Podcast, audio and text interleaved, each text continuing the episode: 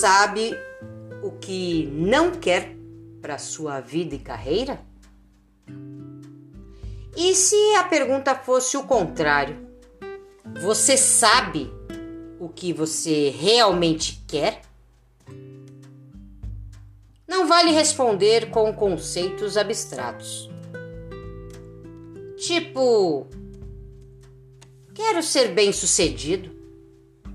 Afinal, o que é ser bem-sucedido? Quer viajar? Quer viajar por quê? Para onde? Com qual propósito? Quer ser gerente, empreendedor e ganhar bem?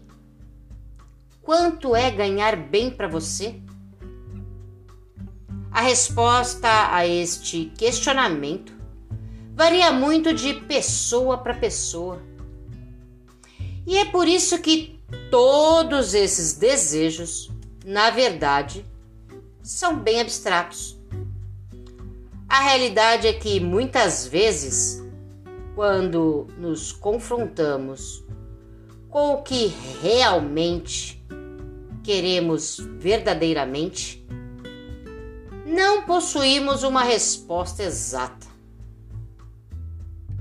Daí fica mais simples percorrer o caminho oposto, ou seja, questionar o que você não quer para sua vida e carreira.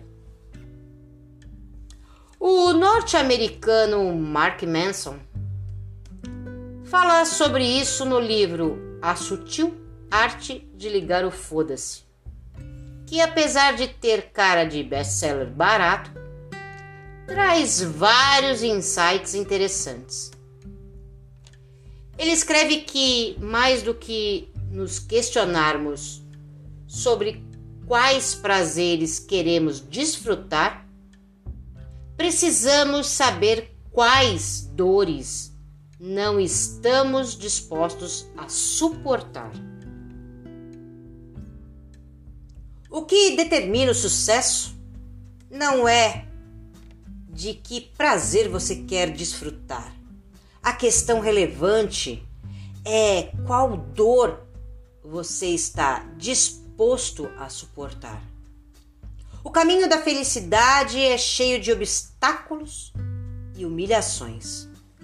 Você tem que escolher alguma coisa. Não dá para levar uma vida sem dor. Nem tudo são rosas e unicórnios o tempo todo. A pergunta sobre o prazer costuma ser fácil. E quase todos temos uma resposta parecida. Interessante mesmo é perguntar sobre a dor. Qual dor você prefere tolerar? Essa é a pergunta difícil, mas relevante. É a pergunta que vai levá-lo a algum lugar. É a pergunta que vai mudar perspectivas, vidas. É o que faz de mim quem eu sou que faz de você quem você é.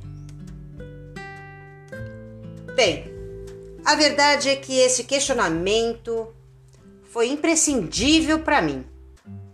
Decidi mergulhar de vez na vida de nômade digital quando percebi que não estava mais disposta a enfrentar dores como pegar um trânsito infernal todos os dias.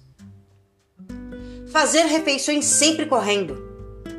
Viver uma vida totalmente pautada por horários. Descontar tristezas emocionais em vícios materiais e dos sentidos, como compras e comida.